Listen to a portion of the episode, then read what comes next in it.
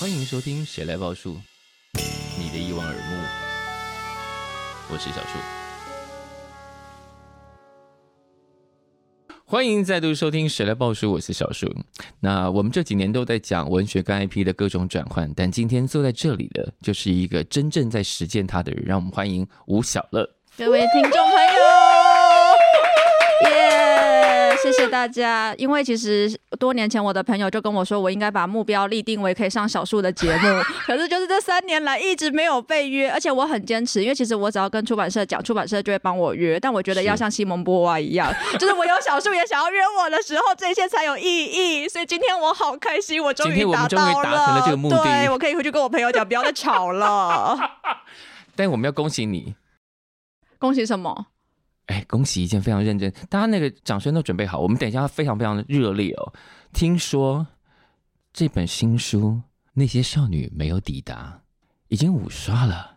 对，没错，没错，非常的谢谢大家。我自己其实也很意外，虽然这句话听起来有点矫情，但是我觉得在台湾这几年的出版的环境里，是真的非常的意外。五刷耶！那我讲话吗？对，这个时候呢，编辑就应该发给你了。我跟你讲，五刷也不是一刷五百本那种五刷，是一刷一千五百本的那一种。这个编辑孙中文先生今天带着杀意来的，对。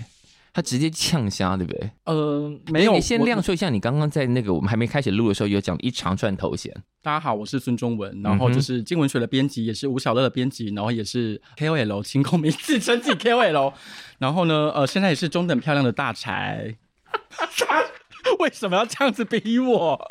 我觉得你的那个斜杠啊，已经杠到多到不行了，你知道吗？依据我朋友妈妈的说法，只有那种没有专长的人才会那么多斜杠。你们平常是这样互相伤害的吗？是我们一直差不多。我们在编小说、写小说的时候，就在互相伤害，然后这种对彼此的爱跟恨蔓延到了小说之外。对，其实我跟小乐以前没有那么熟，就是这半年急剧，不知道为什么，就是太多，因为你这半年常常出现在他的脸书上。大家都知道，因为已经写在书封里了。是就是我这次大概大改了四次。那其实作家要大改，其实最痛苦的是编辑，嗯、因为就表示他要推翻他一开始读到的印象，然后以一种好像没有读过的心灵再次的进入这个文本。可是听说他就是在你有一些没有自信的状态下，极力维护你。其实我觉得，就是孙中文跟这个文本有一种虐恋情深的那种感情，就是因为一开始，嗯。呃，少女没有抵达。他其实，我那时候想要写这个故事的时候，是我觉得我在出完第一本书《你的孩子不是你的孩子》之后，嗯、我觉得我有一些东西没有写完，也没有写好。嗯，但那时候我不觉得这是一个十年内急着要处理，我觉得也许可以放到十五年。嗯，可是后来大概就是这。两三年，就很多以前的老师朋友啊，会跟我讲说，他们觉得教育现场现在让他们觉得很不安。嗯，因为其实我，诶、欸，我写孩子的时候，我对于台湾的教育现场蛮乐观的。我觉得大家会在随着民主化的过程之中，慢慢的体会到人跟人是个体嘛。嗯，然后就是我每次早一去学校讲这句话，然后大家都会笑，因为我们就会知道说，现实生活当中不是这个样子。嗯。对，就是自由跟民主之后，有很多新的东西是还没有人去指出来的，所以那时候想要去指这个东西，但因为自己其实也已经到了一个微微阿姨的年纪了，对啊，因为。就是我，我每次去演讲，那些就是十六七岁的青少年都会说，你已经是阿姨了。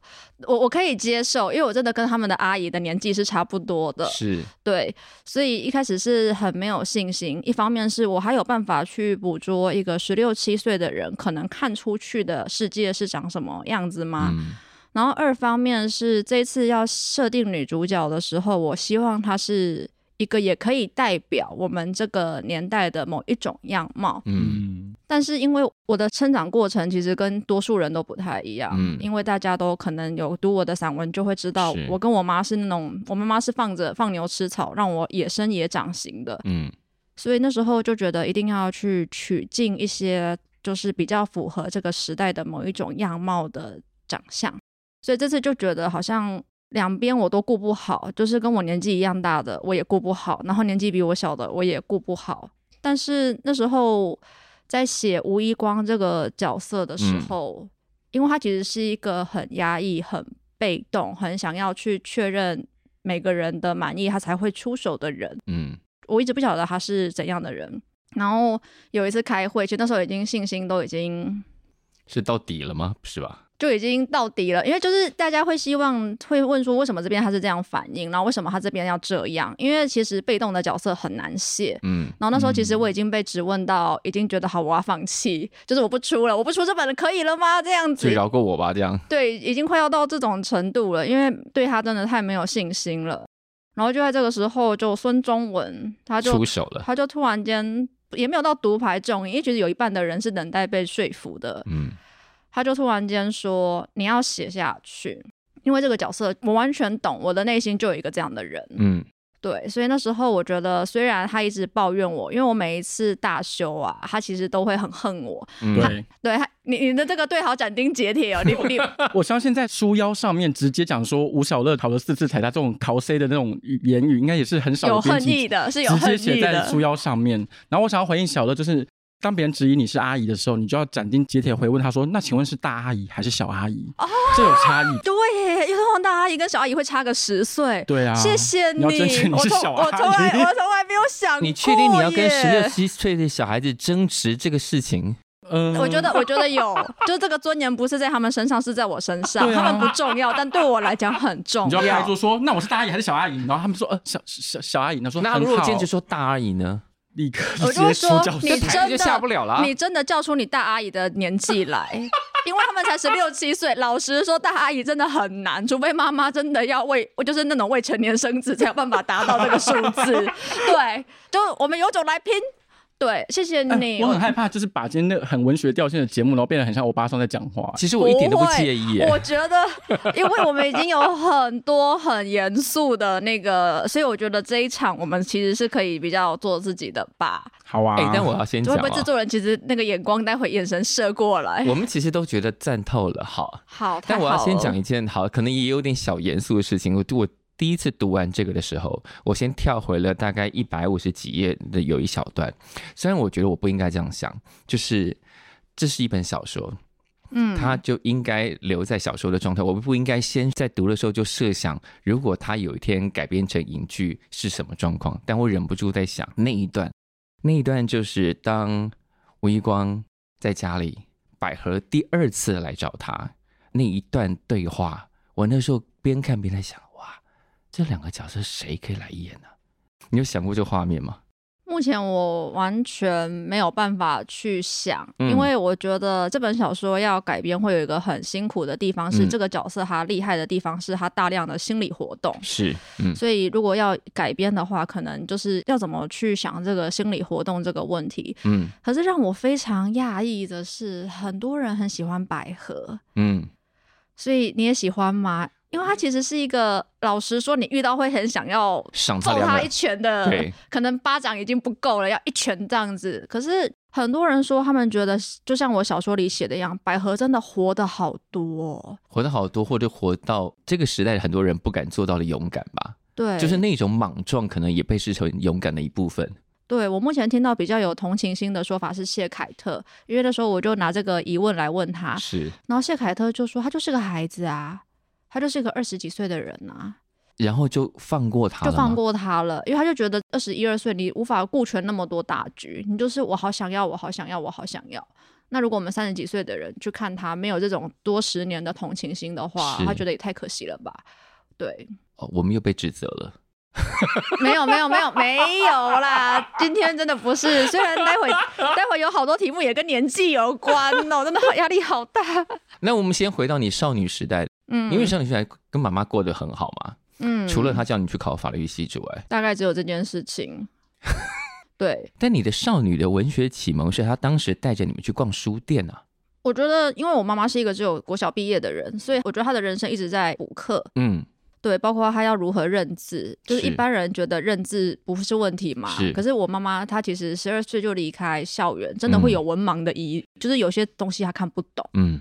像他有一次，他就很认真的问我说：“那个菊语就是那个牙齿的那个，嗯、他就说这两个字到底，因为他连要怎么查他都不知道，因为不知道部首啊。”对，他就说他被这两个字困住非常久。嗯、然后像是有一次，因为他会读我的小说，是他有一次就问说那个竖底是什么意思？嗯、因为他也不晓得要怎么查这个字，啊、他就可以直接来问你啊。对啊，他就他就会直接来问我，嗯、所以就会他不会跟我讨论情节，是他会直接问那个字。他读你的小说主要是在翻生字啊，好像是，我觉得好像是对。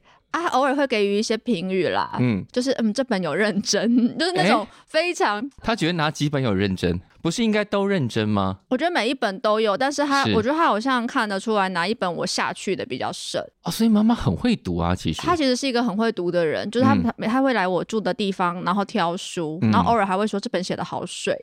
对，你妈妈跟会跟我用同一个字，我也常常嫌别人写的很水。对，就是，但我觉得这个词我我也会用，所以它是一个通用语，这样子、嗯、就掺了很多水。所以我觉得我从他身上学到一件事情是，他读书的时候他是快乐的。嗯，因为我觉得台湾人很多是被强迫要阅读的，是没错，对。对，但是然后那个叫你阅读的人都不阅读，但我们家没有这个情节，嗯、我们家是从小我跟我弟弟就发现到。就是这是一件好像很开心的事情。我们没有要写什么读书心得，妈妈也不会问说，那你读完之后你学到什么？对，没有那么功利。对，妈妈自己就在过她的人生，是是然后我们就刚好也掺一脚。她是一个我很重要的文学启蒙。但当时那些读都是杂着读的，乱读吗？都乱读哎、欸！我小时候很想要成为科学家，因为我小时候都在读科学相关的书。但为什么后来想要写言情小说？因为后来就是被带坏了。那个谁带坏了？从科学到言情小说中间因为后来就是十诶十岁啊，糟糕，这个可以讲出来吗？十岁十岁的时候，一开始是邻居去偷偷的，就是跑去邻居家里玩。然后邻居的妈妈她是一个单亲家庭，邻居的妈妈都工作到十点十一点。是。然后有一次邻居就鬼鬼祟祟的跟我说：“我跟你看一本我妈妈在看的东西，她都会躲起来看。”然后，然后我就说：“好，那你快点给我看。”席卷老师抢来的新娘啊，里面就已经有色色的情节了。嗯，嗯对。然后后来就觉得这也太好看了吧，这什么东西？可是那觉得好看就是啊，原来有写到一些我平常在其他读物上不会看到的，不会看到的，就是以及包括有塞外的风景啊，然后人骑在马上啊，真正的白马王子，只是马可能不是白色的。对，所以就觉得小时候就觉得好兴奋，所以那时候就觉得要去哪里看到。嗯，然后。在我的年代，我大概一九八九出生的嘛，嗯，那个时候其实租书店很多，嗯，所以后来就马上跟我朋友讲这件事情，我朋友赶快就把租书这这些书都找来看。对，我朋友就说：“那我带你去。”我朋友有姐姐，然后也是姐姐也会偷看，嗯、所以我们就我们就在十岁的时候大量的浸泡在言情小说的世界里。言小言小，我跟他是可以聊言情小说的哦。哎、欸，十岁可以看大量言情小说，那时候阅读能力算相当好的吧？就谢谢妈妈的栽培。而且其实那算是我们就是习得很多很很不一样的词汇，对对对，词汇。就是十岁会用到很多超龄的字眼，就十岁会用贝雷，对，花心，因为我后来就发现没有读过言小的人不懂那里面的语言，因为有一次我跟孙中文还有严一力，天哪，嗯、我们就为什么每个事情都有严一力？对啊，我们三个人就在聊天。然后突然间，严一力就说他最近去读一本书，他看不懂，嗯，就是说什么，然后他的昂扬就刺进了什么地方，然后严一力就说那个昂扬是什么东西？怎么有男同志不懂昂扬是什么的？我跟孙中文就觉得你怎么可以不懂那是什么东西？然后他就说那你们为什么懂？因为眼小啊，所以我们就叫他猜。那你觉得贝雷是什么？他也猜不到。因为他他没有他没有他他觉得 他没有那件言小的那个显示卡，他没有他没有显他没有这个，所以跑不出来。我也没有读过那些啊。好吧，他结论就是严一力笨吧？对不起。没有，你要刚刚得了奖，我们不能嫌他笨，至少在公开场合。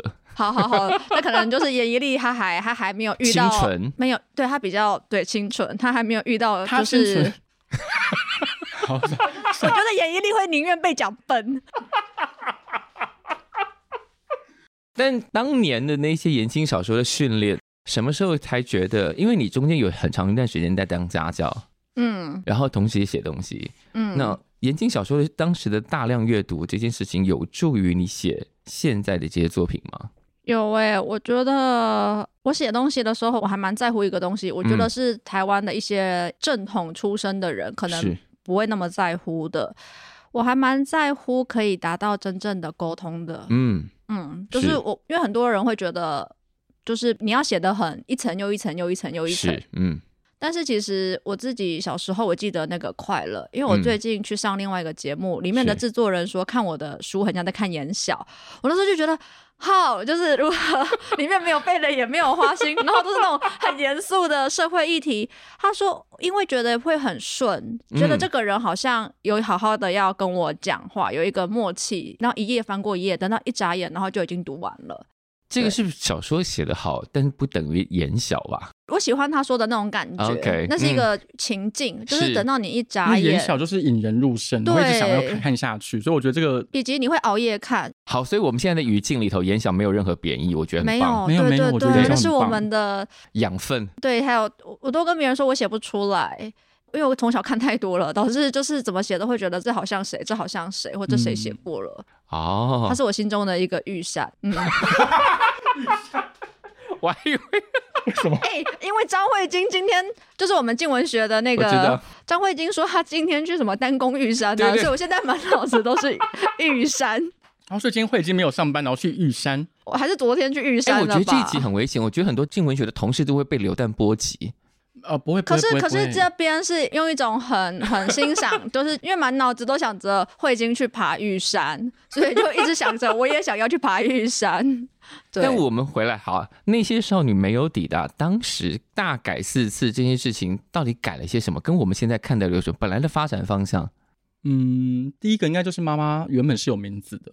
那、啊、后来母亲就变成都是母亲，是。我当时给小乐回馈是我觉得这样的改动非常好，因为嗯、呃、像《红楼梦》里面，嗯，王夫人是没有名字，她是从头到尾都是王夫人，所以她其实是一种、嗯、我觉得是时代的一种群像，就是有一代的母亲就是这样子的，是，然后有一代的就是封建时代的夫人就是这样子的，嗯、所以她其实是可以有很多的隐喻，所以我觉得小乐这样的改动非常的好。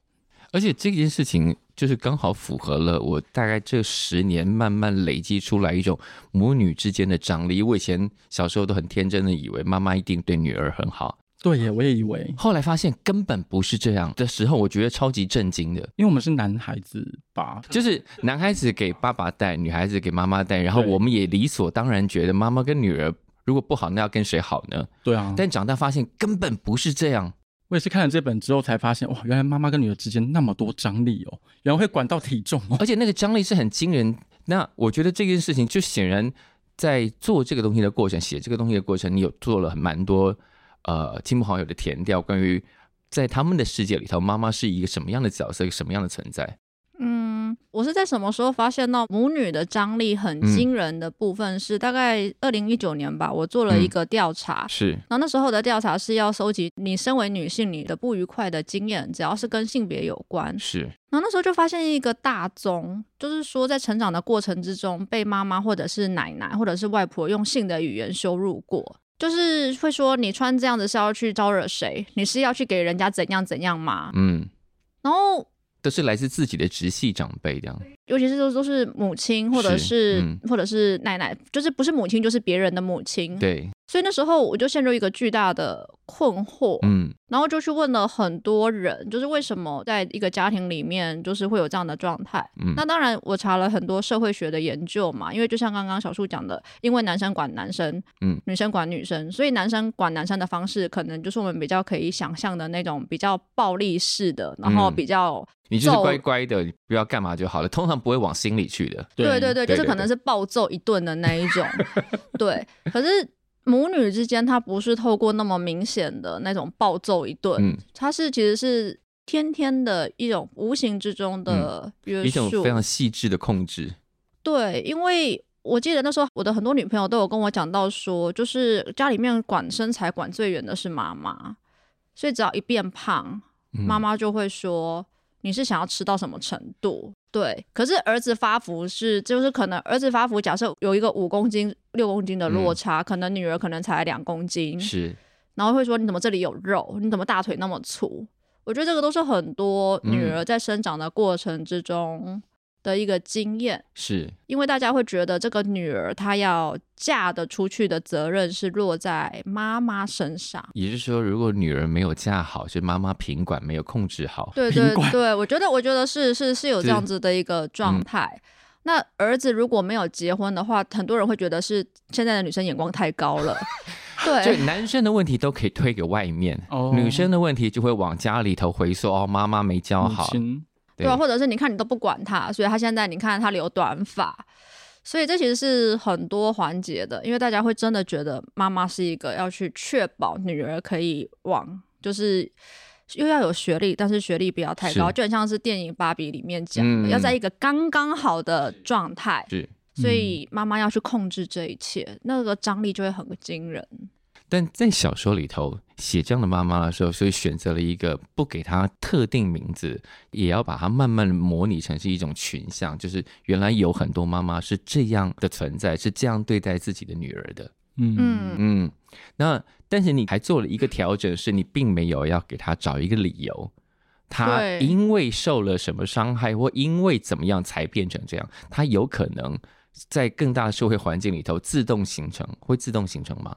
形成一个这样的角色，因为我觉得，就是我上上个礼拜，我跟唐福瑞导演，就是《八尺门的辩护人》，嗯，是刚好我有问唐福瑞导演一样的问题，就是他的小说里面的女生都有一种冷冽在，嗯嗯，然后他就说他在写小说的时候，他刚好读到一篇啊，应该是《纽约时报》的一篇文章，讲说他真的受够了这个社会给女性反派一直找理由。嗯，对，比如说他举他那时候的例子就是小丑女，嗯，因为遭遇了怎样怎样怎样，所以变坏。对，可是男生反派好像不需要，他可以一个天降，然后就是一个大反派。嗯，所以唐福瑞那时候就有在想说，如果女生她要走到就所谓的成为反派的道路，或者是要展现出某一种不惹人喜欢的样子，需要这么多的理由的话，是不是表示说我们终究还是活在一个非常父权的社会里？嗯，我们预设女生是好的。妈妈是无条件付出的，嗯，然后妈妈是圣洁的。是我自己那时候在写的时候，我觉得我其实一直啊，其实小树直接讲出来，我有点害羞，因为我觉得这个尝试很多人没有发现。是对，就是我那时候其实要给他一个理由，因为其实很多读者跟我说超害怕看到梅姨那边，嗯，然后就给一个。很可怜的过去，然后女主角就原谅了他。嗯，因为很多读者就说超怕，他们读到那边超害怕大和解又要来了。对对对对对，因为有一阵子我们很希望大和解，但因为大和解没有真正帮助到大家什么。对，因为就是现实生活当中真的没有这种存在，或者是那个存在不会那么的频繁嘛。嗯，我那时候就一直在想一件事情是，就是其实我觉得吴一光的妈妈在做这一切的时候，她也是快乐的。嗯。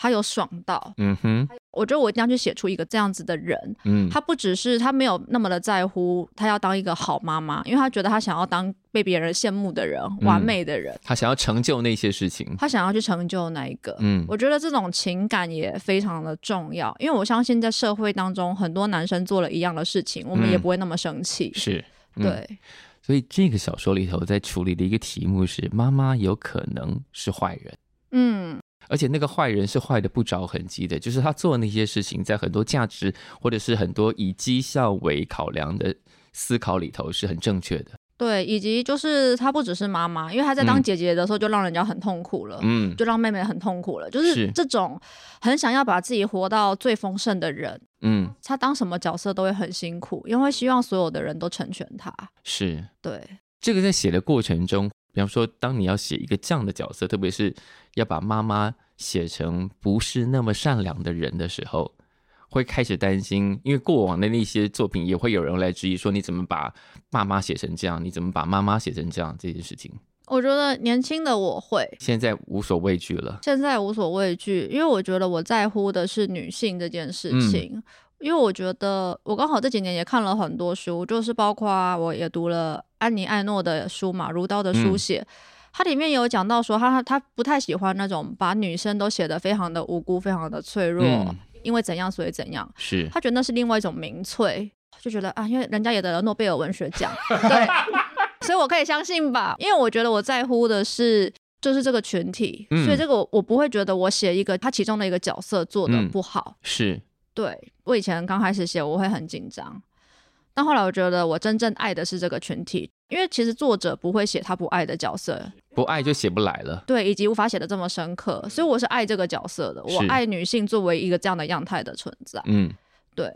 但这个角色，包括你之前写的那些，都会帮你引来一些需要在这些事情上被理解的读者，然后这读者会私讯给你。嗯，所以你某种程度上，因为写了这些东西，要变成很多像热线小编一样，或者是张老师。我觉得“热线小编”这个词好精准哦，对，因为你要帮大家处理这些情绪，但是而且我又没有一个组织，而且作者本来应该没有要负担这个事情的啊。对啊，我好以后跟我说什么捐款发票末期吧，就是捐给吴小乐，很有道理，我应该成为一个组织，问一个事要五块钱之类的这样。好，你问很多事情呢，我可以作证，因为当时我跟严一丽去台中找吴小乐的时候，一定 很多人抱着，呃，我我我也是类似的状况，我想知道怎么处理比较好，一定很多这种吧？对，那换你讲，因为你你可能是旁边的，对对，旁观者来，旁观者来看，嗯、呃，就是我觉得你处理很多事情，真的，你很像就是当年考法律系，然后就想说啊，我好像考了法律系，然后我应该要做一个调解委员会那种概念，就你知道，你知道民事法庭常常会有那种就是这。仲裁的那种，这要怎么讲？对啊，就是就是就是就是调解委员会啦。就是虽然你并不是心甘情愿去念法律，但原来这个责任感还是落在你身上了。应该是说，我觉得在写第一本《你的孩子不是你的孩子》的时候，其实就我就好像不得不的要去站在某一个角色，是，是因为那时候。在我写那本的时候，我印象非常深刻，就是周牧之的情绪勒索还没有出现。嗯，因为就是觉得如果我这本书可以跟周老师的一起出或近一点点的话，嗯哼，我就可以不用被独自挨那么多骂了。至少有人帮忙一起挡着。对，或者至少有人用心理学的专业告诉大家说这个是存在的。嗯、是，对。所以那时候我觉得，因为毕竟你挨了那么多人的骂，你总是要觉得，那我一定要在某个地方讨回来。对，所以我觉得。那时候其实让自己走下去的是很多小孩会跟我说，就是看了这本书之后就觉得可以原谅自己了，因为真的不是我那么懒。是。然后，因为这个角色到现在都还没有办法离开的原因是，现在会有年轻人走过来跟我说，因为读了我的书，所以读了教育系，然后要专修青少年心理。我听到这个就觉得，以后要怎么样，也就不能够在路边，然后什么酒驾，也也不能够什么大街打人。你现在责任重到，而且头上有光环了。我我就很想要卸掉，我就觉得哇，就是因为我也是个俗人，而且一天到晚造口业，现在造口业就会觉得压力很大。这个时候，编辑要出手帮忙做一点什么吗？你说帮忙分担口业吗？啊？对啊，就是把口业的那个口业不是个人造业、个人担吗？你看这时候，因为编辑本身口业也很多，所以我，哦、我本身也要出我弟的。所以意思是我们两个如果用了军富卡，搞不好我从你身上还分到很多口业。我相信你们在一起工作的状况下，即便写小说，可能有时候写的很痛苦，但工作起来应该非常开心。对。我觉得是应该是说有非常多的痛苦，因为当时就是其实是所有的通路都已经决定好了要什么时候广告要出嘛。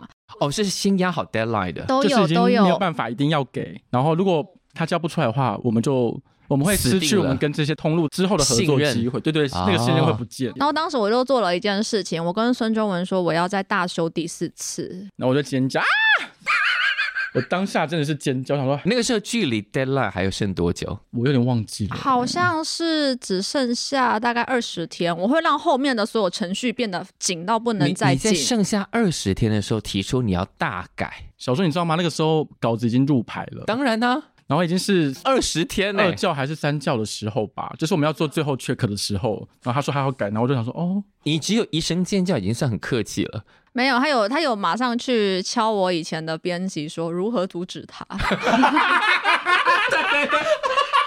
因为这件事情，他竟然卑鄙到没有告诉我，是后来那个编辑跑来跟我说的，就是你当时把孙中文逼到惨到他得打电话来说如何阻止这个人。但第四次大改还是改了，还是改，而且他改完之后，我整个大流，我说吴晓乐，我真的很恨你，可是你改的很好。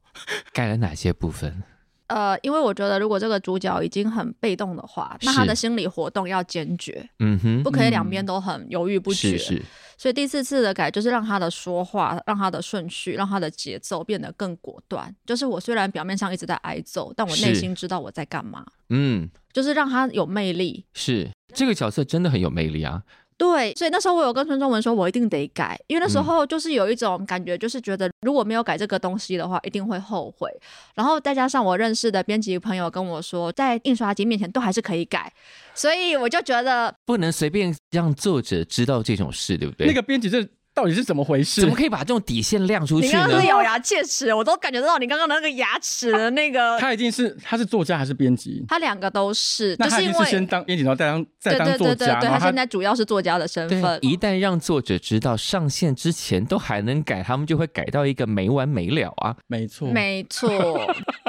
所以当时他就说：“可是我们全部都已经怎样怎样了？”对，on schedule 了。我就说：“可是我朋友跟我说，就是。”到印刷厂都还可以改，你看这个话有多讨人厌。然后那时候好像气到直接喊他本名，我就想说，对，他就直接叫出我的本名来，就是直接在合约上面出现那种本名。就是因为我的本名呢，全世界呢、嗯、大概不到三个人会叫我的本名了，就是连名带姓的喊。对对对对，我刚刚就有一种，我天哪，这可能是我二零二三年第一次被连名带姓的喊，好怀念哦，就有一种妈妈感，因为只有我妈妈气到炸裂的时候才会连名带姓的喊我。但改完了之后，你很感谢他，我很感谢他，因为我觉得小乐有一个很，他的文字会在一次一次当中越变越纯粹，然后越变越精炼，而且你会发现其实剧情啊，应该应该说情节并没有改动，可是你会感觉到它升华跟精致，然后越来越好看的那种感觉。我一定要念一那一段，前面的时候我有讲说，我在看那一段的时候，我一直在想着，天哪，这谁来演一定会超好看的那一种，因为他讲了一句，就是他跟百合在对话的时候，然后。好，我大概记得，就是百合问他说如何放下，一开始就不要拿着就好了。对，而且很多在感情里面有困扰的人都跟我说，这句真的很强。真的，我看到我就倒抽一口气，我想说，我好像看到有人谁把它演出来哦。对，但是本人又是没什么情商经验的人，是很讨人厌。对。就表示你真的做了很多功课，并且把那个功课消化成非常非常好，让这个角色很自然的讲出这句话，然后有杀伤力。那你觉得谁可以当这个百合呢？我觉得好难哦。我刚刚一开始在想，就就是想说，在你已经谈这个书谈到现在，会不会开始脑中已经浮现一些可以演他的人选了？这样完全没有，所以小叔要给一些画面。我觉得你旁边的编辑已经真正说不定已经想到人了。啊？谁？你觉得百合吗？百合谁来演？会不会其实你待会举出来的都已经三十几岁了？可是因为百合她是一个小配角，我没有想说小配角要谁来演呢？没有，其实百合很强的，你要相信，你要相信。我相信百合很强，可是她的戏份很少，她可能是大明星会来客串的那一种。可是大明星要二十几岁的大明星，对呀，要看起来有稚嫩感哦，要看起来有一种鲁莽的感觉，就是她是一个漂亮的女生，但莽莽撞撞的，你会觉得他有一点可恶，但你没办法真的恨这个人。嗯嗯，有点可爱，然后你越讲我就越想不出来，因为这个这这个这个境界真的太高级了。哎，我突然发现这个游戏很危险。我们讲说任何一个人，如果我们说不行的话，等于在插针在自己身上。对对对，我们赶快，我们赶快停止这个游戏，赶快 move on，赶快离开，好恐怖哦。好，但我觉得啊，那些少女没有抵达，你们还用了一个我觉得很厉害的事情。虽然之前有些访问提到说。啊，小乐用了一些隐喻，包括最后的那个灰尘、脏的那些东西。我觉得书里头还有另外一个，我昨天才跟 Max 讲，但 Max 没有听懂我的意思。我说里面有一些跟音乐有关，包括热音社跟合唱团。哦，我在想，小乐是故意的吗？因为原来的那个女生，那个先走一步的那个女生，本来是参加合唱团，就是老师本来不知道的。老师一直以为她参加热音社，她从合唱团转到热音社，因为合唱团。要的就是和谐，对，要的就是要听别人的。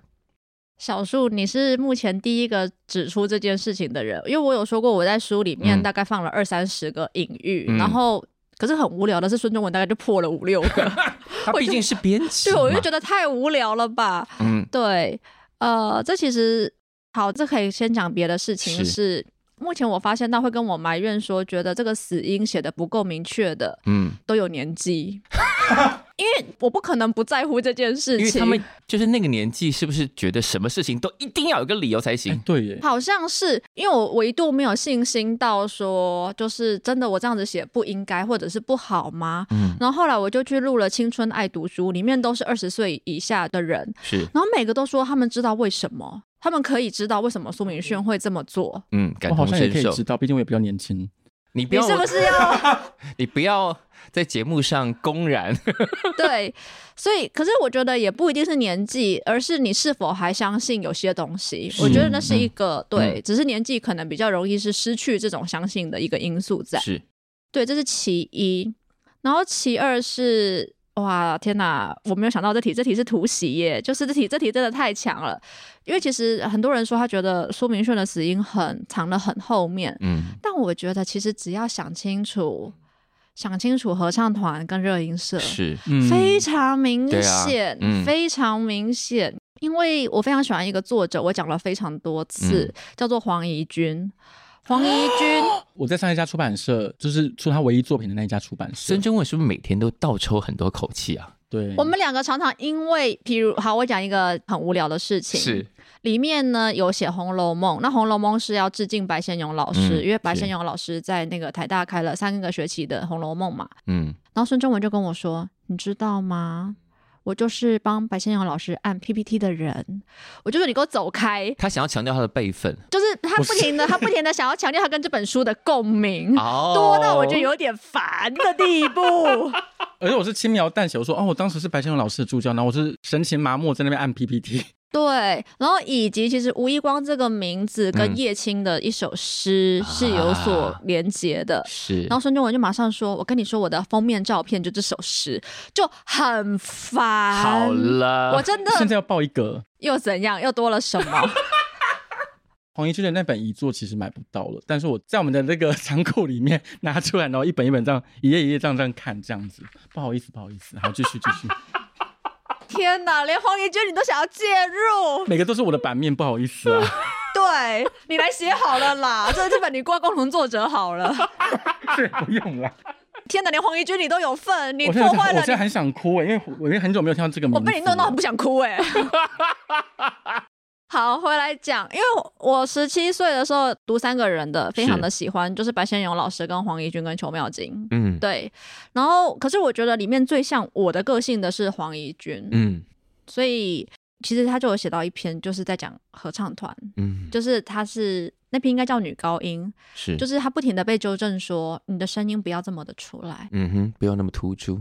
对，因为这这就像刚刚小树讲的，合唱团是一个要你要让别人看不到你的存在的那个、嗯、和谐，所以我觉得很明显，嗯，就是苏明炫他会转到热音社，这个其实是跟他别人对他的印象有很大的冲突，嗯、那其实是表示的他把他人生中的某些一口气堵在这个东西上面，嗯，嗯。对，所以我已经解释完了，这其实没错，里面的音乐是。是有的，而且也可以去想想看苏明炫唱的是谁的歌。嗯、对，孙中文记得吗？苏明炫唱谁的歌？对，他曾经在一次的，就是惩罚里面，然后被大家拱了，然后因为所有人都要唱歌，嗯、他就唱了一首歌，而且大家都说他唱的很好，大家都说他唱的很好。宇多田光，嗯哼的什么忘了。好，没有关系。我觉得，我觉得比，我觉得逼这个真的有点，因为你不是听宇多田光的人吧？我知道宇多田光，可是我不会听啊。对啊，所以好，我是听中岛美嘉，也可以，也可以。他真的是很好 Q，随时都可以乱 Q 他，对不对？你在查什么啦？我在查黄怡君那本《琉璃》，然后那个时候其实。我觉得这是一个命定的缘分，因为刚刚小树破解了这件事情。命定的缘分不是因为他刚他刚刚破解这件事情，然后你就讲出黄怡君的琉璃，嗯，然后我就说我是在上一家出版社的时候读到这本书，然后知道这个人，然后同时我在那个时候认识到小树。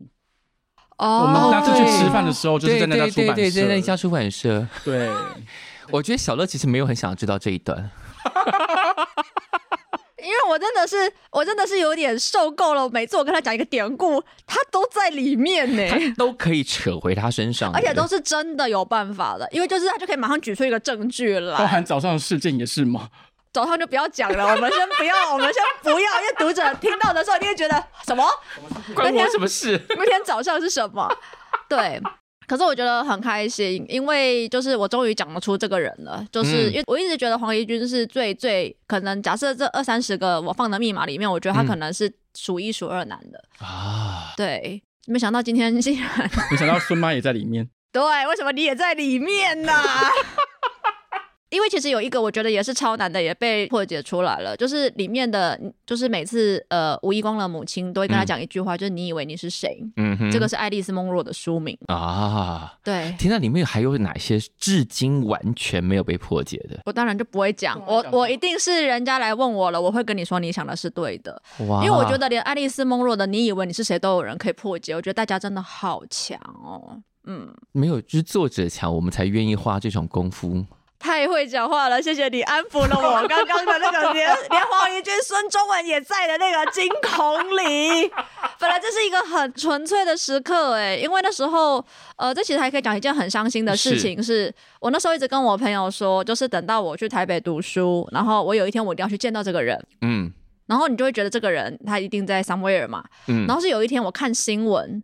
说什么叉叉叉，然后荣升检察总长，嗯，然后就是因为我们法律系都要读这些新闻嘛，然后就说什么他的女儿黄怡君，然后多年前，然后就是自缢于学校宿舍，那个冲击非常大，嗯，因为你以为有一天等到他再出第二本书，嗯，你要去找这个人，然后你要去看看这个人，是。然后你在一个日常的根本你不会预习到跟他有关的新闻里，然后读到了这个名字，然后是以这种方式，我当时是非常崩溃的，因为一直以为有一天可以看到这个人，可是后来才知道他其实可能两三年前就已经走了。是，对，所以。那其实是一个有一点点，因为他的书很快的就绝版了，嗯、所以我到现在还会去缠着一些跟他当过同学的人，就是跟他说：“嗯、你随便跟我讲一个跟他有关的事情也好，包括他都穿什么来上学都好。”因为我就觉得这是一个我内心很很重要的、很重要的一个，因为十七岁的时候真的会觉得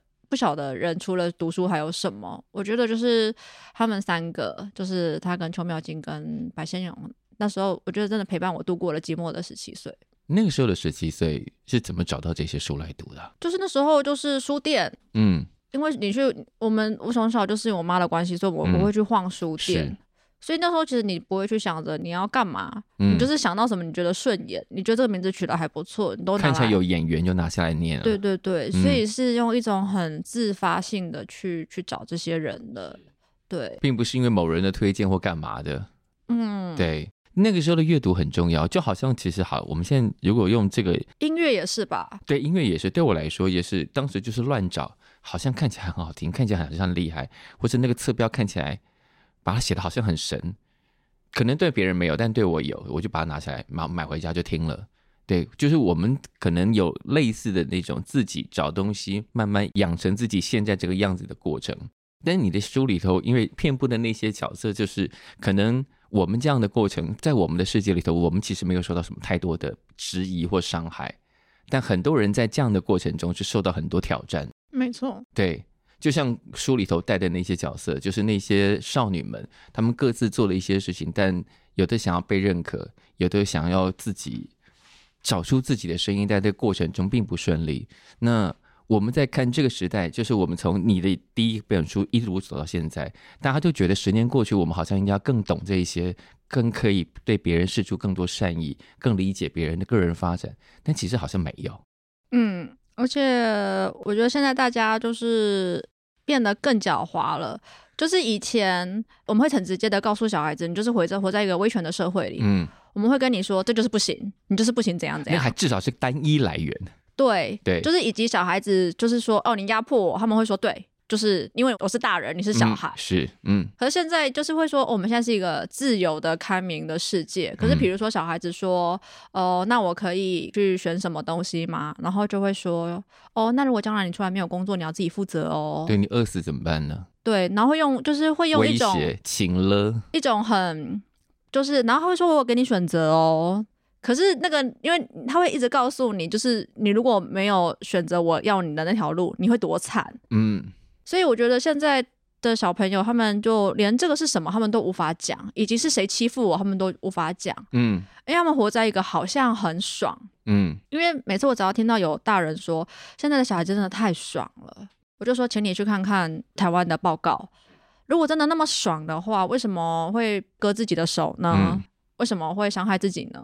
他们又会说啊，想太多啊，对，又想太多，嗯，所以会觉得就是我们好像没有真的进步。对，我们好像还是停留在那种没有想要多理解别人到底发生什么事情的状态里头。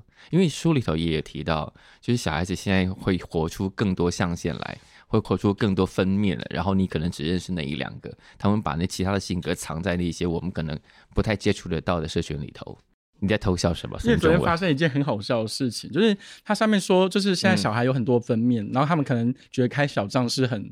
很正常的，很正常的事情。然后昨天我一个呃跟我蛮要好的女性朋友，她就说：“哎，大柴，你是不是账号被盗啊？”我说：“怎么了吗？”她说：“你这个账号上面有很多诈骗的东西。”结果我就一看说：“呃，这不是被盗，这是我以前一个比较不红的小账。不红的小账上面有很多诈骗的东西，不是，就是上面有很多。你可以直接讲出来。上面又有我比较多裸露的照片，然后他就觉得我裸露照片被人家 PO 出去，或是别人盗我的账号，就殊不知那是我比较不红的小账。因为后来他就跟我讲了这件事情，我就说，那你的感受一定很复杂，就真的要脱的时候没人要看，嗯、衣服穿回来的时候大家都很爱，怎么办？我觉得很难过，我觉得很寒心，而且是你主动 PO 出来，被别人认为是你一定是被盗账号才导致，因为你绝对不会脱成这样。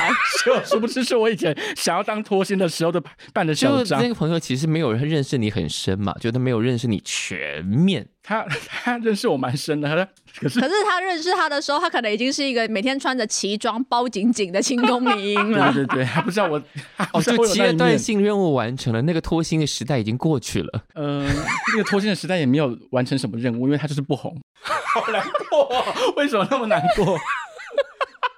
好了好了，所以你现在希望以哪一个身份红啊？就是经文学的编辑红，因为我们有一个中等漂亮，其中一个成员，他希望他是又知书达理，但又性感，就是又性感这个东西是必须要加在上面去的。所以我当时大概心态也是这样吧。我因为我那个小账很复杂，我上面除了有那个什么手写的文字之外，我同时还放了我的裸照，你就知道那个小账多复杂。因为。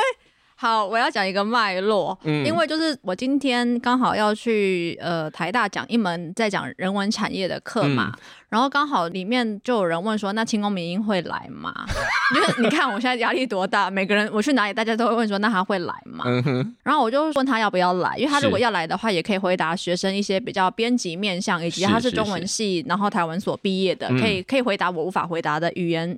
细出来的问题，嗯，他第一个说法是，我要先回去确认一下我的身材。我就说这种这种，你几点几分有没有空？你还要就是一般人不是先看什么时间吗？我要回去确认一下身材是是一个女明星的回答吧？是吧？哎、欸，这这是有阴影的，就是我当时我 我的什么阴影？因为当时我在当白熊老师的助教的时候，然后我就我就。因为它是一个三四百那种很大的大教室，然后就有三四百双眼睛盯着你看，因为你就坐在那边。然后当时好像有其他的，呃，就是有还在 PPT 还是哪边，就有人在讨论，他就说助教身材好壮哦。另外一个人就讲说，我觉得很胖啊，就是你知道那种身材焦虑是三四百个。为什么有人要讨论助教身材在那个课堂上？就是大学生很无聊嘛，就是总不能一直看着白先勇的那个脸嘛，所以总是要看一下旁边年轻人。不是应该看？我，我觉得白先勇老师有想要听到这段吗？对啊，他应该觉得严重被冒犯。他应该觉得大家三四百个人不就是想看我的脸吗？而且至少是我的内容吧？啊，对耶，我们都忘了《红楼梦》。对对对对对对。没有，就当时有一些就是焦虑是从那边来的，然后我就想说，天哪，吴小璐这么红，他可能也是三四百人那种大教室。没有啦，可能就一半的一半之类的。没有，但你现在是真的很红啊。那个不重要，因为我就说今天的目的是学生会有一些对于职涯的困惑，是是是，为什么要先确认颜值呢？对。讲到职涯，这也是我想要问的一个问题。现在是一个专职作家了吗？是是是，专职作家在台湾是可以好好活着了吧？现在越来越多这样的例子了，是吗？对，因为我觉得我有个优点是，嗯、我一旦选择得到了这部分的快乐，我不会去看另外一个部分，我没有什么。哦，对，是现在拥有的，这样我就从中得到快乐，嗯、我就不用再去计较没有的部分。因为有些时候，像我的伴侣，他是一个律师嘛，嗯、然后有些时候他会走过来跟我说：“好像你写这一个字才两块钱。”但你现在是用两块钱在算字数的吗？应该不是吧？还大部分很多时候还是，就是比如说人家的邀稿，嗯、人家的邀稿。这个是两块钱，算是还 OK，还 OK 的。然后因为这个是一个统一定价，是是是，所以你也不能够说，哎，我是谁呀、啊、之类的。虽然我一直很想讲这样子，那我觉得没有关系。可是我的先生，因为偶尔他会看得到，他会觉得说，我有的东西复制贴上都可以比你贵。嗯对啊，因为他们律师嘛，行业别不一样。对对，所以就是有一阵子我有困扰过，所以有一阵子我会觉得说，那我是不是应该要转换跑道？嗯，然后后来也是同一个伴侣跟我说，嗯、可是其实你现在在做的事情是你每一天都很投入的，这是真的。嗯、我每天睁开眼睛会觉得今天要写什么，好棒哦。对，所以我不会觉得起来是一件痛苦的事情。是我真的实现了一些人讲的，每天叫醒我的是梦想。就是我今天可以做好多事情，我要写谁，我要修改谁，嗯，所以他就觉得我有这个优点，我自己知道我得到什么，所以我不会一直去看我可能因此失去的东西是什么。所以创作量是很勤快的，每天都会练笔，每天都会练，而且我有很认真的计算过，因为每次大家会说你你真的不会饿死吗？我就说其实，在台湾要饿死非常的难。嗯，因为我最近发现到了，就是什么全家 seven 啊，都有那个什么午夜时光还是什么时光的，就是什么就是过了几点之后打折的。对，因为有一次我去买东西，发现这个面怎么才五十块，又那么好吃，然后他就说，因为现在过了七点，所以打七折还是五折。知名作家可以堂而皇之的走进便利商店买这个吗？可以，可以的，可以的。所以我就觉得说，天哪，我要怎么死在台湾？就是我要怎么，我要怎么饿死在台湾？这么好吃的东西才五十块。就像刚刚我其实有点小迟到，其实因为中午。我去参加 Costco 的导览，然后他就可以免费送披萨跟热狗套餐，所以我中午就饿不死。人家静文学是对你们有很差吗？没有，是很好，很好，非常好，很好。是我们贪小便宜。因为我是在一个意外的情况下被告知的，因为我就觉得结账的数字也太少了吧。他说，哦，因为有打折，你没看到有个标签吗？你说你意外买到很便宜的东西，然后就被告知，然后就被贴上贪小便宜的标签吗？不是东西上面有标签，不是贴标签在他人身上，好吗？对对对，就是我去买了，他我就说为什么这个东西才这样子？他就说哦，上面有个标签，已经过期点了。对，是即期品了。对，是即期品了。那你养成这个习惯吗？就发现发现。我觉得后来他跟我讲完之后，就导致有点改变我的行为，对不对？因为我以前可以很自然的六点就想要去买东西吃，你现在是非等到七点之后。跟我讲完之后，我就会有一种我好像在等个一下下就可以买，就不一样了。对啊，可是有可能七点之后就是今天的都被买完，今天没有集齐品。对，所以之后他不跟我讲还好，但他一跟我讲完之后，我就变得怪怪的。我可以告诉大家一个小 paper，，可是这个有点贱，你们想听吗？你都开头了，欧巴桑，因为我们家楼下有个义美，然后那义美只要是过八点，我知道那个撇步是什么了，面包会打八折，对不对？我因为我见识过有人这么用，怎么样？然后，我先讲，你先讲，就是我来，我当时就是那边想说，好，那我要买比较便宜的面包，然后我就乖乖八点半就进去。就有一次我比较提早进去，我就看到一个欧巴桑，他就拿着一个菜篮，他先把所有的便当拉那个面包都放到他的篮子里面，然后开始在义美这样一直转，一直转，一直转，一直不断的走。没错。等到八点半的时候，他就拿去结账，说现在八点半。就是这个。可是台中的话是九点。因为有一次我就去买东西，然后就发现到，哎，为什么好多东西都被一扫而空？然后就发现有一个先生，他一篮里面满满的都是。我想说你是开安亲班的吗？他就先拿起来了，他就扫了大概二十个面包，所以我才会说他应该是开安亲班之类的。对啊，因为一般人哪会需要二十个面包？他家有一个军队要养。对啊，然后就发现真的是九点一到，他就把整个篮子提上去，加贴标签，就是说要结账了，因为过九点了。就是要那个他的那个，哎，他为了这个事情也算是煞费苦心啊。就是你要先抵达，先把你要的东西都拿起来，确保不会被别人拿走。而且其实你要在里面干晃一阵子，是不是？以及要忍受像我这样子的人恶意的眼光，你会射出毒辣的眼光，因为我就觉得说也拿太多了吧？不分一点给别人吗？对呀，你让我白跑一趟哎。因为他就拿了二十几个啊，就是我真的没有办法。我们今天这样谈话真的可以吗？因为我们今天明明就是要要要讲那些少女，可是我们现现在讲都是欧巴桑的话题。因为少女如果有抵达，他们迟早也会变成欧巴桑。对，哎，我讲这话会揍吗？不会啊，因为呃，好，我们稍微的拉回一下下好了。其实我自己在当高中生的时候，嗯、我一直觉得很痛苦，因为那时候我的家庭就算是开放的，可是整个社会环境是很封闭的。嗯、是。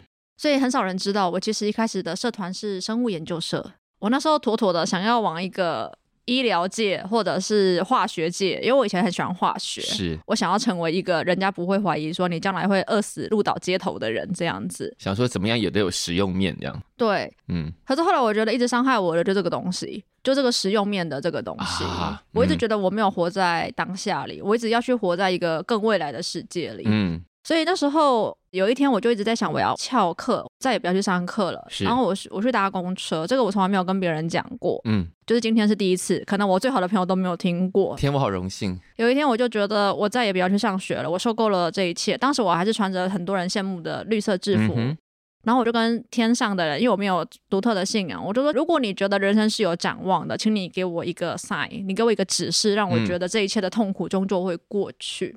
嗯。然后说时迟那时快哦，就突然间来了一只鸟，就飞到我的旁边，离我非常的近。嗯、是，然后我就觉得，因为鸟不会离你这么近，通常不会。对，然后它就真的好近好近，然后我一直在想着，这只鸟怎么可以离我这么的近？嗯，无所谓。而且它待了好久。嗯，然后我才这么一想，大概可能过了一分钟，公车就来了，所以我就得上去了。是，对，所以那时候我就觉得，这可能是一个，你是一个念力很强的人哎。我我不晓得这个是什么，嗯，但是那时候因为我就一直在想的是，这只鸟如果我一直移动，它一定要移离开嘛，因为鸟是警觉性很高的动物，嗯嗯、它就一直站在那边。我一直觉得我这样回你，你应该会走，但它就一直在那边。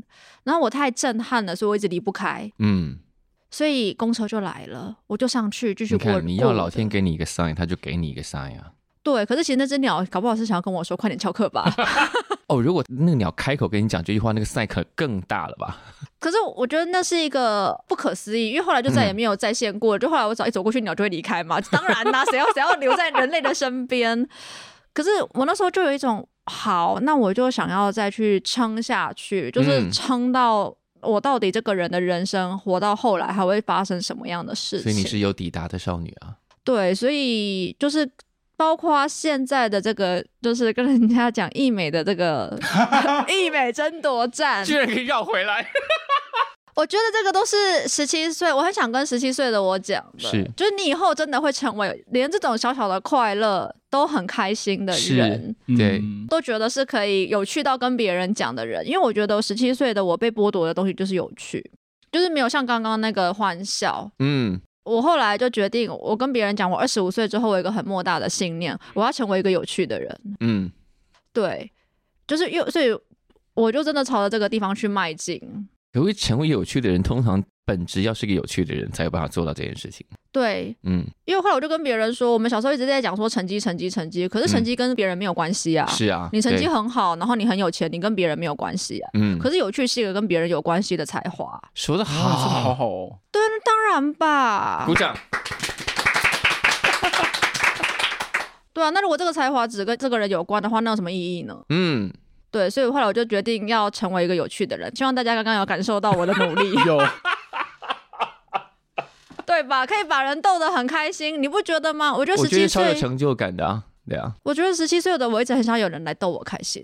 嗯，现在有吗？在生活中有。对啊，那时候我那时候就是跟我的好朋友一天到晚，因为我们都很喜欢文学，那天一天到晚被人家讲这有什么用？嗯、关你屁事啊！因为十七岁的少女真的还没有办法讲出这种话来，那是一个要有点底气。就是如果你现在还很痛苦的话，你可以想想看，有一天你会在 艺美里面跟人家上演上演什么面包抢夺战？对对对，或者是说你十七岁，你发现你可能，比方说你会顺利抵达二十五岁、三十岁，你会发现你十七岁在乎的事情，后来根本一点都不重要。对，因为你会把目标放在更无聊的事情 方面，例如九点了，我要买到面包，然后因此得到很多开心，很开心。因为每次我跟别人在讲到，就是那种我意外发现那个就是打七折、打五折，然后以及我跟那个先生之间的眼神的对峙，你看你们会笑吗？因为这是一个很人的东西，那根本就是一场戏了哦。那是一场戏，就是快点用眼神，用眼神告诉他把面包交两个出来。没错。对，可是你看，就是我后来就跟别人说，我要的快乐就是这种东西，它它随处可得啊，它、嗯、天天都可以发生。嗯、好，但我们如果回到说，两位合作完了这本书，接下来会继续是编辑跟作者的关系吗？应该会吧，应该会吧，因为我们公司的编制是，除非合作出现了很大的状态，才会换人。没有问这个意思，就是接下来应该会，反正他每天写作量这么大嘛，对不对？就是接下来应该有别的东西持续在持续发展当中嘛，对不对？你写完下，你什么时候会交稿？不要在这个时候，我就是想要听到这这一句出现。就是已经有一个东西应该差不多要了，可能再过一两个月我就要交了。小树，你好，你好过分哦。刚才讲这句话的时候，我就想说，是不是要讲这一句话？对，可是我觉得，我希望有一天，如果我成为一个人们会研究的作者的话，可不可以把我的作品定义有一个时代？我希望是孙中文时代。哇，对，哇哦！我我不要这样，孙中文你，孙中文你值了耶！你说在这个章节的，对啊，你说在大纲的时候，为什么二零二三年都在聊一大堆 gay 的开心啊？没有，就好像当大家提到林忆莲的时候，会有李宗盛时期。哦，对对对对对。提到吴小乐，会有孙中文时代。我有点，你值了，我觉得。你说我会出现在论文大纲里面？对啊，因为其实玩具刀也是一个时代啊。玩具刀就是我的，玩具刀是让我就是走出转型非常重要的一位编辑。喂，刀刀，你被夸了。他他已经很习惯了。刀刀就是我求救的编辑。对，我 就打算跟他讲说，玩具刀告诉我要怎样阻止吴晓乐无止境的改稿。他就说你要让他无止境的改下去，不然他会更焦虑。我就说好，我接受啊。所以。对啊，我每次就是有一些成绩，我我一定会去跟玩具刀讲，就是因为有你，好棒哦！玩具刀恬不知耻说她是上等漂亮哦，对，她以前是很漂亮。刚刚是不是说今天这一集会一直有流弹射向镜文学的同事们，包括前同事？对对对对，前同事。玩具刀一定觉得好烦，对，因为他就已经很想要离开，他已经算是有点想要退出半个江湖，然后一直被我们死拽回来这样子，别想走，玩具刀。他就留下狠话，然后又飘走，但会被我们拽回来打。对，这样看起来，金文学是一个非常活络的单位，然后也有很多作品陆陆续续都改编成其他的，往其他方向去延伸了。对，那我们就先不要追问那个两个月之后应该要交的东西是什么，反正是两个月之后我们就会知道了。好，对，好的。你有没有发现，我们今天终于来到了最冷的时候，就是在问交稿期。不是不是不是，反正因为我觉得在这个状况里头，还可以提到，就是大家一直在讲说，现在大家都不看书了。嗯。可是我们看到仍然有一个专职作家，在这样的状况里头，仍然把书写得很好，而且仍然卖得很好。这件事情是让人很放心的啊。好像是，嗯。而且我觉得这次让我最意外也最开心的是。就是我最近去高中工作嘛，嗯，那些青少年会拿书来给我签，是开心吗？嗯，他们不一定是开心的，那个感觉很复杂。就是他们会跟我聊一些些，就是我目前最喜欢的一个回馈是，嗯，有一个十七岁的少女跟我说，我觉得你写的比第一本还要好，哇，非常的，就是意思就是说我这九年来我有进步，是，而且是一个年轻读者告诉你的，对，我就觉得我我觉得少女要抵达一定要有这种霸气，嗯，一定要有这种定义大人的能力，我那时候就觉得一方面被讲进步了有点尴尬，是多差啦，是多差啦，没有，你不要想这个，就是对，对，可是那时候就觉得就觉得非常的安慰。对，然后以及我觉得很有趣的一件事情是，大家会说他们没有办法阅读大量的文字，是。可是我后来发现，其实有的人还是很厉害，就跟我们那个年代一样。没有厉害的人一直都很厉害，无论在哪个年代诞生。对，对，没错。对，是。好，那孙中文有没有要补充的关于你们两个？补充的、哦，你讲了一部关于我们两个，我觉得你们两个，我随便 cue 他，他都可以讲出一串新的东西来。因为我刚刚听小乐讲说，你说你最高兴的事就是刚刚那个人他拿着你书给你签名，然后说你第一本书比他第一本书比有进步，步了，有进步。因为小乐之前有讲过说，他之前有收到一个读者，嗯、他说他是小时候看了小乐的书，然后现在才决定要走教育路线。对啊，有刚刚有提到这个，刚刚有讲，你刚刚没有认真在听，但中间跨了大概十十几年的时间，所以他可能是不是同，应该不是同一个，应该不是同一个，因为那个讲教育系的已经去读大学了，所以他不是十七岁。因为这些书势必是会鼓励到一些人，是啦，对呀，因为很多人可能自己有这个状况，但希望可以帮助别人解决这个状况。嗯，所以这本它的销量，我觉得有一个部分，因为目前我认真说，我没有推的像以前那么用力。嗯，这本其实那时候我有跟出版社讲，出完第一个月我不太想推它，因为我很累啊，我也是人，耗尽很多气力。对，在跟孙中文互掐脖子，就是对于要改不改，我也我也需要休息。可是它的销量就一直有在跑，然后后来我去跟这些人说话，才发现到是因为他们会推荐给朋友，嗯，会推荐给别人，是。所以其实它的第一个月，其实那个销量是。同才之间，读者跟读者之间自己带出来，而且演绎力还有在那个同志交友软体上面帮你推书。我们终究还是回到了演绎力身上，对不对？哎，对，不要给他太多版面，我们将这段卡掉。而且演绎力明明就没有看完，对，演绎力没有看完这本书，已经成为我们公司最喜欢嘲笑他的部分了。如果你们嘲笑他这么久，他到现在还不看完，是不是什么意思？我觉得他，因为他想要维持这种大家要拿这件事情来 cue 他的那种，就是有一个镁光灯在他身上。他为了要维持这个镁光灯的热度，不要不要减，他只好维持读不完的状态。你知道他昨天跟我说什么？他说我现在越来越觉得我不能看完这本书。凭什么啊？因为他的封面，他的两个版本都做的非常的好。是。那我后来就觉得，那为什么这个人可以没有看完就做的这么的好呢？就是因为他有一天跟我讲说：“哎、欸，孙中文，我真的读不完这本书，你可以告诉我这本书在讲什么吗？” 所以是一种那种预告片，电影预告片，就是孙中文懒人包，我用谷阿莫的方式给他报书，他就剪了一个三分钟的片花给他，就是用用用叙述的方式剪一个片花给他，然后他就很精准的 get 到，然后做出一个很棒的封面来，然后他就觉得哇，你一定很爱这本书，你读完了对不对？然后他就说对，但其实没有。哦，所以我们提到他原来是要拆他台的，好的，没有，因为他其实很享受这件事情，因为他就觉得这表示这高度的赞美了他的美术设计的能力，是是是，就是已经可以大概知道用文学的力量去去补出这，即使是懒人包或者古阿莫的三分钟解读都能够。Get 到这个精髓，对，所以他觉得这又赞美到他的文字的那个努力，啊、也赞美到他这几年美术设计的累积。然后又有版面，那那个书封里头藏的那个蝴蝶跟蛹也是他的意思，是孙中文的意思。哦，啊，是吗？是吧？是吗？是你那时候跟我讲的吧？是至少是严一力跟我讲的，是你的 idea，因为他真的没读完。因为我自然而然就觉得里面应该要放蛹啊，因为外面要放蝴蝶，里面要放蛹。因为因为蛹不是一个没有读完的人设计的出来的。没错，是要是要逼我。到什么程度？我要笑死了！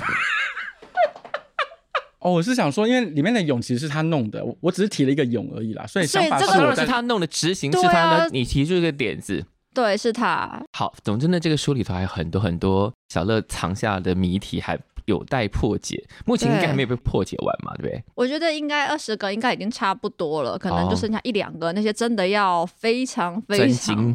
或者是生命经验要跟我很像的人才会知道我在说什么。啊，好的。对，如果你读出来了，然后你也可以，就反正可以找到吴小乐的联络方式，脸书私讯给他，都可以，都可以破解了你觉得最厉害的那一个。对对，我所以，我今天没有准备，觉得有点吓。我刚刚是真的被吓到，以及我也同时被连就是黄怡君、孙中文都可以讲，我也被这件事情给吓到。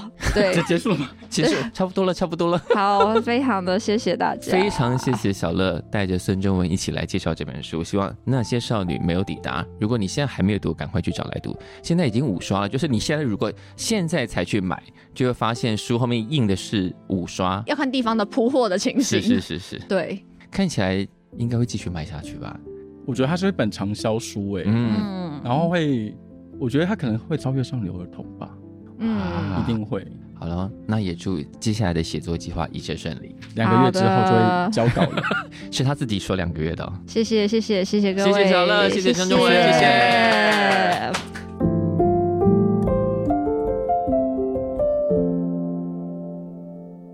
感谢收听《谁来报数》，欢迎订阅及分享，一起加入《谁来报数》的 IG 还有 Line，并且记得到 Apple Podcast 给我们五星好评吧。